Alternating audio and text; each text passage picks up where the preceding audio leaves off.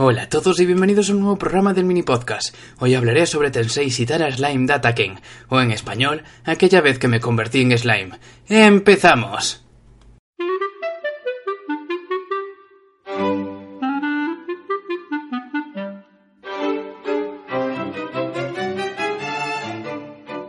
En un principio nunca me había planteado hacer críticas sobre animes, pero ya que de vez en cuando me veo alguno que otro me dio por hacer esta. El anime es la adaptación de su novela web creada por Fuse. Esta adaptación corre a cuenta del estudio llamado 8 bits, y la verdad que buscando en internet sobre él no tenía muy buenas críticas por otros animes que adaptaron. Pero sinceramente, al menos con este se han puesto las pilas, teniendo una animación bastante cuidada, aunque los fondos de los escenarios no son gran cosa. Pero de todo esto hablaré en profundidad más adelante.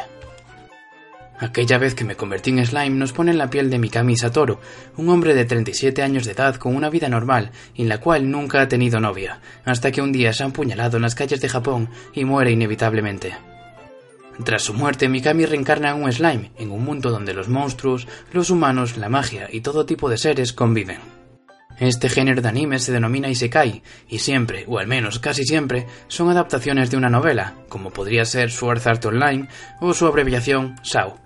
En ellos los protagonistas siempre son trasladados de una forma u otra a un universo paralelo, y en el que por algún motivo siempre son personajes con un gran poder, pudiendo resolver la gran mayoría de enfrentamientos sin tener que ensuciarse mucho las manos. Pero en este caso no es así. Mikami, o en el futuro Rimuru Tempest, es un slime, uno de los personajes menos poderosos en un mundo de fantasía, y el cual irá cogiendo poder a medida avance toda la historia, y todo gracias a un par de habilidades que le son otorgadas momentos antes de su reencarnación, aunque Mikami las obtendría sin darse cuenta de ello.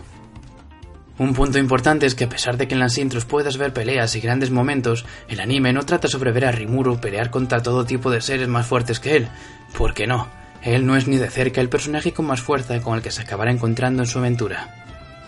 La gran mayoría de conflictos se acabarán resolviendo con estrategias e inteligencia, pensando antes de actuar y evitando peleas, ya que nuestro protagonista preferirá conseguir aliados para posibles e inevitables enfrentamientos. Pero no os dejéis engañar, ya que, de manera reducida, vais a seguir viendo una buena cantidad de batallas y momentos épicos, aunque estarán protagonizados casi siempre por sus subordinados. Como dije antes, quería hablar un poco más de su animación, sobre todo destacable en las peleas, siendo estas muy fluidas, muy bien animadas y en las que se nota la potencia de los golpes, y aunque esto último suene raro, hay muchos animes que no lo consiguen plasmar.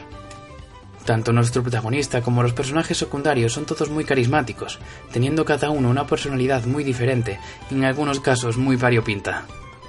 Y por supuesto no puedo olvidarme en hablar sobre su banda sonora, teniendo esta una gran cantidad de temas para cada situación que se nos presenta, llegando a ser muy cómica por momentos y muy triste y melancólica por otros. Antes de darle un punto y final a la crítica, quería avisaros de una cosita, que al menos en el anime no se llega a aclarar, y es que en este universo paralelo existen los llamados Reyes Demonio, pero que tengan ese nombre no significa que sean malos, solo son seres o personas que han conseguido una gran cantidad de poder. En resumidas cuentas, aquella vez que me convertí en slime es una bocanada de aire fresco a las tan saturados Isekai, dándole un nuevo punto de vista con una historia, un mundo y unos personajes muy interesantes y muy ricos, y que te hacen querer saber más sobre ellos. Mi puntuación final es un 8,5 sobre 10. Y hasta aquí el programa de hoy. Si os ha gustado podéis dejar un me gusta, compartirlo y seguirme en arroba el mini podcast en Instagram. ¡Un saludo!